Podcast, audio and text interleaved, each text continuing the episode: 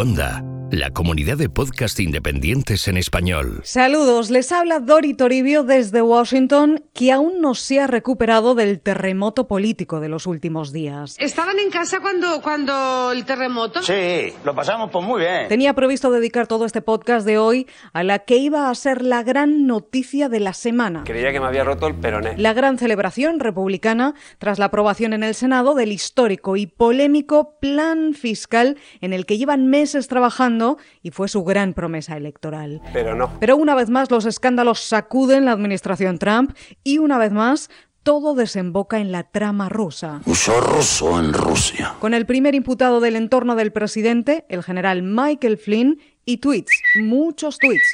Todo en la semana número 45 de Donald Trump en la Casa Blanca. Los hilos de Washington. Con Dori Toribio.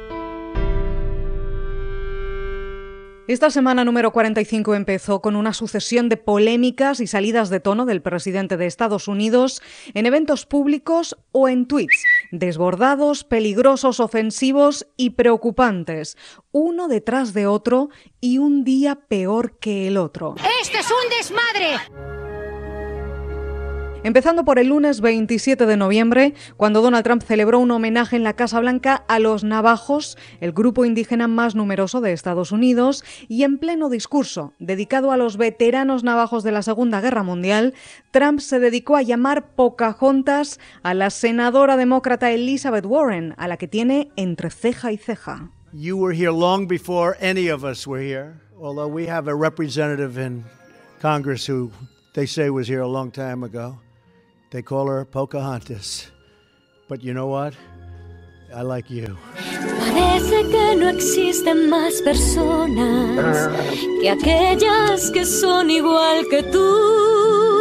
Las asociaciones de nativos americanos condenaron la salida de tono del presidente como racista, pero la Casa Blanca negó ninguna mala intención. Claro, claro. Cuando el martes 28 de noviembre Trump amaneció teléfono en mano, cargando primero contra los jugadores afroamericanos de la NFL que se arrodillan durante el himno antes de los partidos como protesta racial y después contra los líderes demócratas del Congreso, Nancy Pelosi y Chuck Schumer, con los que tenía que reunirse esa misma tarde para intentar llegar a un acuerdo presupuestario que evite el cierre del gobierno el próximo 8 de diciembre. Pero tras los tuits del presidente, Chuck y Nancy, como él los llama, dijeron que no aguantarán más abusos verbales y dejaron vacías sus sillas en la Casa Blanca. So they're not showing up for the meeting. I will say this uh, in light of the missile launch, probably they'll be here fairly quickly, or at least discussions will start taking place fairly quickly. Trump les culpó de su ausencia y lo hizo horas antes de una tercera ronda de tweets, los del miércoles 29 de noviembre, un día oscuro. Primero el presidente de Estados Unidos se dedicó a retuitear vídeos antimusulmanes sin verificar de una cuenta de extrema derecha británica, de la líder adjunta del ultraderechista Britain First. Vídeos de supuestos musulmanes atacando a niños o destrozando estatuas de la Virgen María. La indignación por la falta de responsabilidad del presidente cruzó fronteras y la primera ministra británica, Theresa May, no tardó en condenar el error de Trump, dijo. When we think the United States have got it wrong and to be very clear with them. And I'm very clear that retweeting from Britain first was the wrong thing to do. Trump no solo no se disculpó, sino que arremetió directamente contra May en un tuit en el que le pidió que se dedique a lo suyo y deje tranquilo a Estados Unidos. Déjenme en paz. Pero silencio, lo que se dice silencio en el Parlamento británico, no llegó después. Even after the Prime Minister said he was wrong, he decided to stand by Britain first. Homophobes and racists who will stir up hatred in this country will not be allowed in this country, and if they come to this country, they'll be arrested. That's what should happen in this case, and the Home Secretary knows it. Just say it. Y ojo que el miércoles no había terminado aún. Hay más tweets. ¿Qué me dices? En concreto, uno en el que el presidente de Estados Unidos, después de cargar contra varios medios como CNN o el New York Times y varios periodistas recién despedidos por denuncias de acoso sexual, se dedicó a cargar también contra la estrella de la mañana televisiva de MSNBC, el ex congresista republicano Joe Scarborough, con quien tiene una guerra abierta, pero esta vez cruzó la raya. Esto es el Bronx. Trump le acusó de asesinato, sugiriendo que se investigara en profundidad la muerte de una becaria en Florida por problemas del corazón cuando Joe era congresista. La respuesta del presentador fue incendiaria. The people close to him during the campaign told me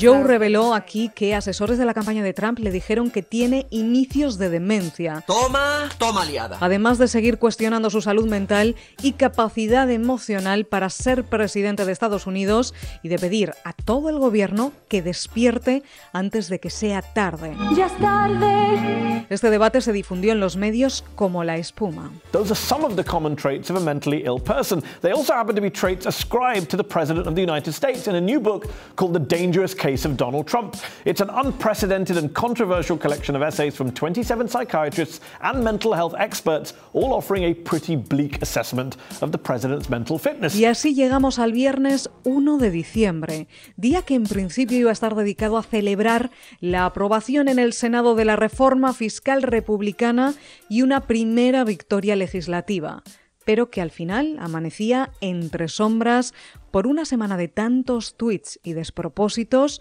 sin saber aún que quedaba una bomba más. Here we go. The breaking news down in Washington. General Michael Flynn will be in court one hour from now, District Court in Washington, D.C.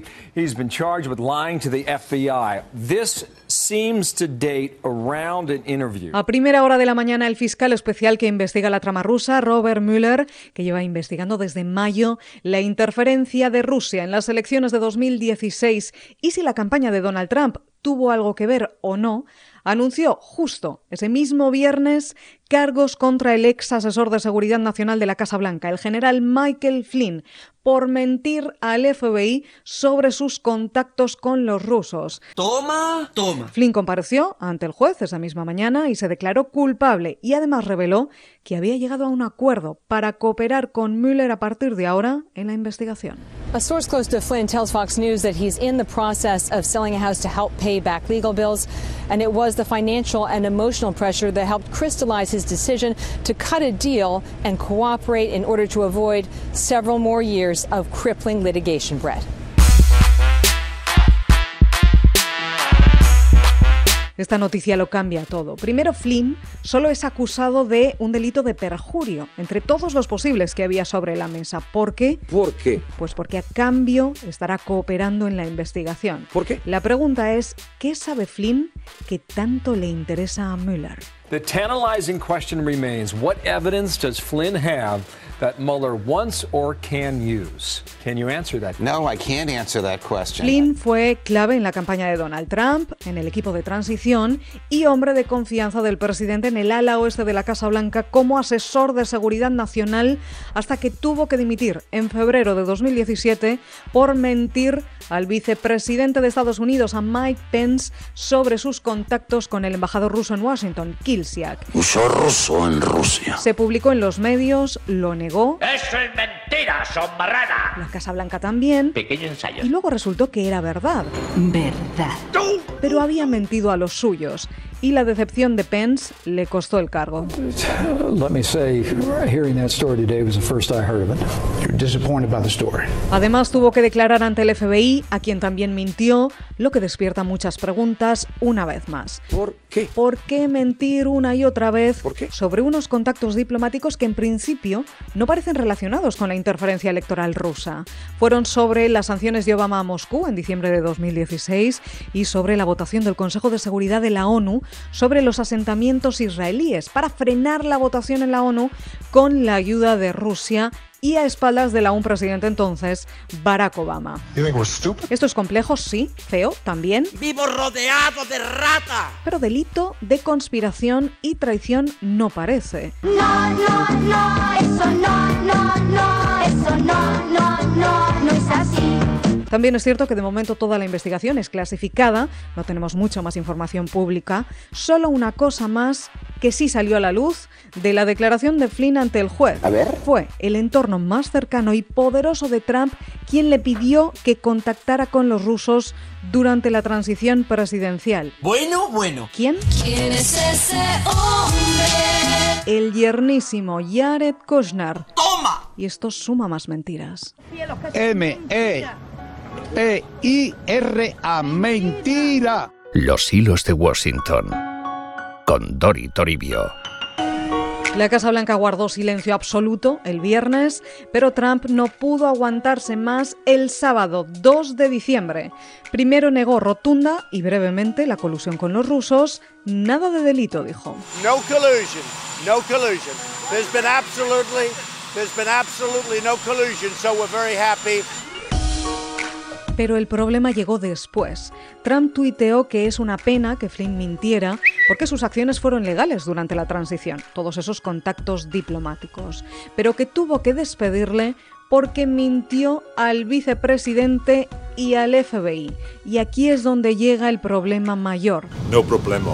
En este tuit, Trump reconoce por primera vez públicamente que sí sabía que el general Flynn había mentido al FBI, que es un delito. En su día lo negó todo, ahora lo deja por escrito. ¡Nos han pillado! Y el problema es este. Durante aquellos días, a principio de 2017, Trump pidió lealtad en privado al exdirector del FBI, James Comey, y le pidió que dejara ir el caso de Flynn porque era un buen hombre, algo que no hizo, y Comey fue despedido, fulminado, el 9 de mayo. You're fired. Según los expertos legales ahora, si Trump pidió al director del FBI que dejara ir a Flynn, sabiendo que había cometido un delito de perjurio al FBI, y luego le despidió, a partir de todo esto, se podría construir un caso de obstrucción a la justicia del presidente de Estados Unidos. Toma, toma, toma, toma, toma. Y al final, esto es siempre lo que había estado de fondo en este caso, porque la famosa trama rusa, pues la verdad es que a estas alturas, un año después de que las agencias de inteligencia de este país empezaran a investigar, pues no hay muchos resultados visibles ni pruebas de conspiración, al menos no públicas. Pero el problema parece ser la reacción de Trump y de su entorno a esta investigación. Y no sería la primera vez. Recuerden que el impeachment a Bill Clinton y el de Nixon, hasta que dimitió por el escándalo del Watergate, se basaban en un primer artículo, obstrucción a la justicia. Good evening. President Nixon stunned the country today by admitting that he held back evidence from the House Judiciary Committee, keeping it a secret from his lawyers and not disclosing it in public statements. I shall resign the presidency effective at noon tomorrow. Y así se nos queda la semana. ¿Qué les parece? Pues muy bien. Pendientes ahora de qué paso dará el fiscal especial del caso, Robert Mueller, y pendientes también de la reforma fiscal, que sí, entre todo este ruido y escándalos, fue aprobada a las 2 de la madrugada del sábado 2 de diciembre en el Senado. In the Con las protestas demócratas, porque a esas horas y a toda prisa no se aprueban las cosas, dicen. No les dio tiempo ni a leerse las 500 páginas de la ley completa antes de votar. Pero los republicanos procedieron y arrancaron su primera gran victoria legislativa para dar un paso importante más hacia el objetivo de cumplir su gran promesa electoral. Pero aún queda otro paso importante, la Cámara de Representantes, y un debate que promete. Esta reforma fiscal ¿Ayudará de verdad a la clase media, como asegura Donald Trump y los republicanos, o les golpea despiadadamente a medio plazo para beneficiar solo al 1% más rico, como dicen los demócratas? Lo sabremos y pronto, y lo contaremos aquí en los hilos de Washington, con permiso de los escándalos o sin permiso. Hasta entonces, que pasen ustedes una estupenda semana.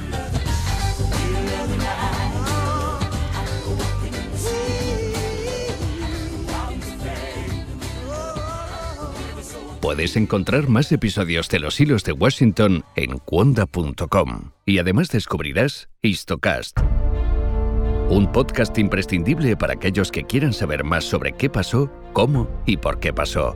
Esto es Histocast, no es Musmank no es Baikonur, no es la Guayana francesa. Exactamente, no es una batalla que, que, fue prácticamente un antes y un después en, en la memoria y en la psique británica. Pero los, Pero bueno. los, los, que de verdad han puesto a Rommel a nivel de dios militar fueron los británicos. Porque hoy vamos a hablar como prometimos, de piratas. Y bueno, este ejército hace su aparición en la Primera Guerra Mundial en una primera batalla, en la batalla que de Mons. Cualquier cosa que necesitéis, estamos en nuestra página web istocas.com. marineros. Vamos a ver si hundimos un par de barcos. Eso. y ya que estamos, bueno, bueno, pues vamos a mandar un saludo a nuestros amigos de Antigua y Barbuda. David, haz el chiste. Como tu madre. Histocast porque la mejor historia es la historia.